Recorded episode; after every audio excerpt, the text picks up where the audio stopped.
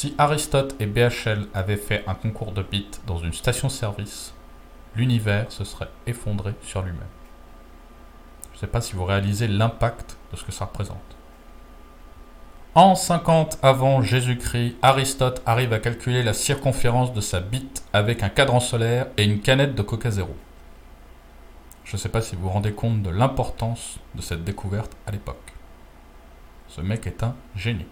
Beethoven, dont le nom signifie littéralement four à bit en allemand, invente le hashtag en 1795 pour gagner des followers sur ses partitions. Vers la fin de sa vie, il ne supportera pas la responsabilité de sa découverte et décidera de se trancher une oreille, devenant ainsi complètement sourd. Malgré ce handicap, il réussira quand même à retrouver la mélodie du jingle de la pub Findus, qu'il avait dans la tête depuis plusieurs décennies. C'est-à-dire que le mec était complètement sourd, il a réussi à faire de la musique. Un peu comme Colonel Riel.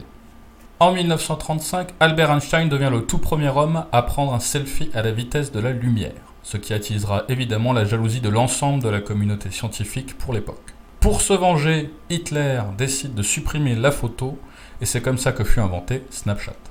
Mais il faudra alors attendre 2009 pour que Alain Soral devienne le premier scientifique moderne à développer le vaccin contre le sionisme, un virus endémique inventé par le lobby judéo-maçonnique pour garder le contrôle des médias.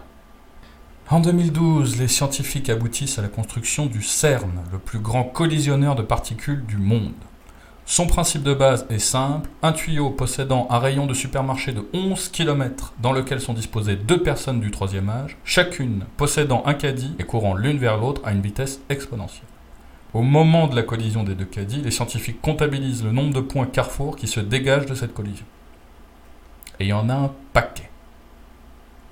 Quatre ans plus tard, Daniel Prévost retente la même expérience avec des points de réduction des magasins U. D'où découlera le fameux théorème de l'arrêt du cul. Pour que les scientifiques du CERN aient un coefficient de circulation optimal des particules dans l'accélérateur, ils ont dû consommer 280 millions de mètres cubes de lubrifiant.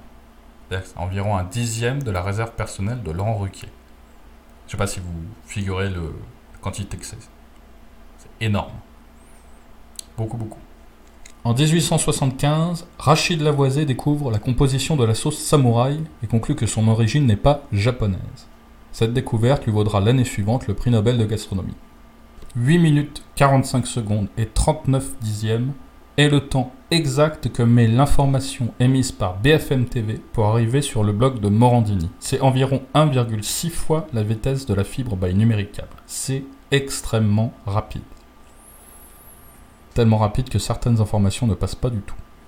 Vous êtes de plus en plus nombreux à vouloir aller pisser, merci franchement du fond du cœur, ça me fait extrêmement plaisir. N'hésitez pas à partager cette vidéo si vous l'avez aimée, et surtout, prenez le temps d'aller pisser.